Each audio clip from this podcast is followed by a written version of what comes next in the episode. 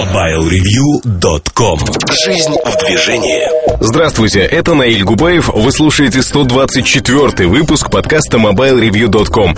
И вот что сегодня в выпуске.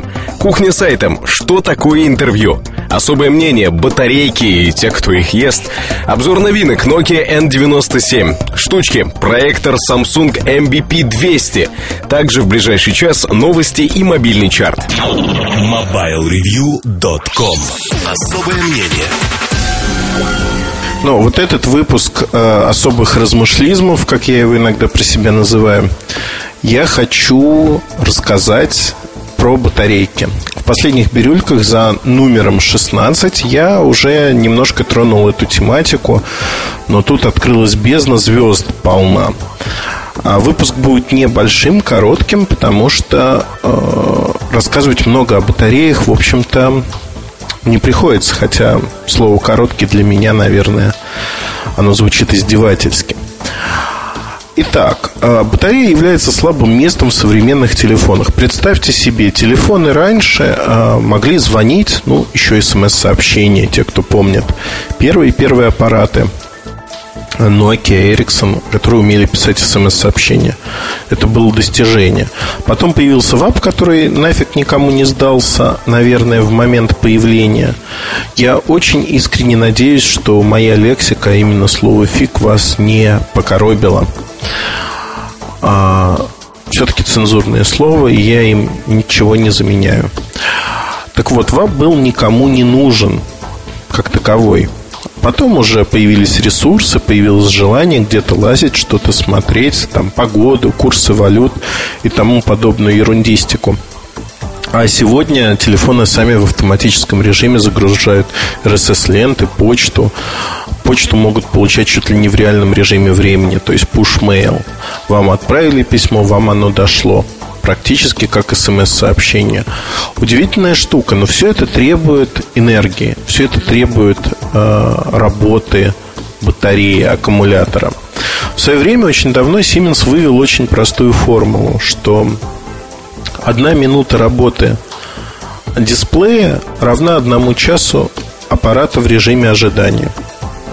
Для того поколения телефонов это серия S25, S35 а подобный подход был возможен. Подобный подход был возможен, реален. Сегодня уже нельзя соотносить одну минуту и один час во времени ожидания.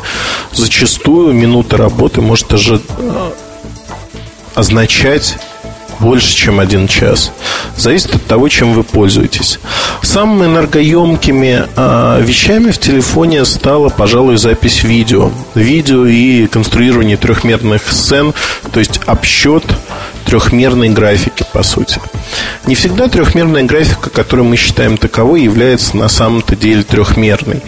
А бывает, что вот текстуры уже проработаны и фактически нам показывают видеоролик, если хотите. Но в целом, а, из моих личных впечатлений, безусловно, самая энергопотребляющая штука – это Edge, передача данных, это Wi-Fi в том числе, и это разговоры.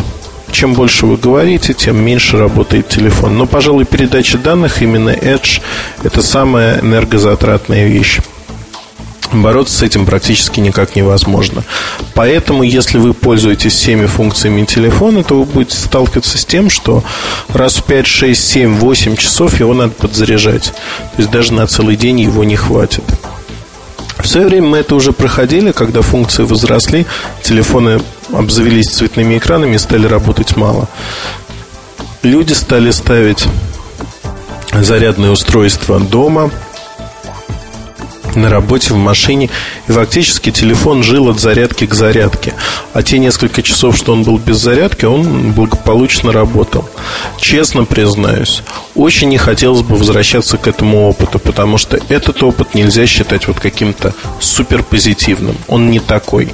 Хотелось бы, чтобы батареи работали ну, неделями. А, ну вот линейка Xenium от Philips, например, она работает очень долго, действительно долго. Но там мощные батареи и, в общем, схемотехника построена таким образом, что выкинули вообще все практически. телефоны, мягко говоря, функционально не очень поражают воображение. То же самое, если посмотреть на многие современные телефоны, которые приближаются вплотную к смартфонам. Чем больше растет функциональность аппарата, тем меньше он работает. Это тоже, к сожалению, данность, от нее никуда не убежать.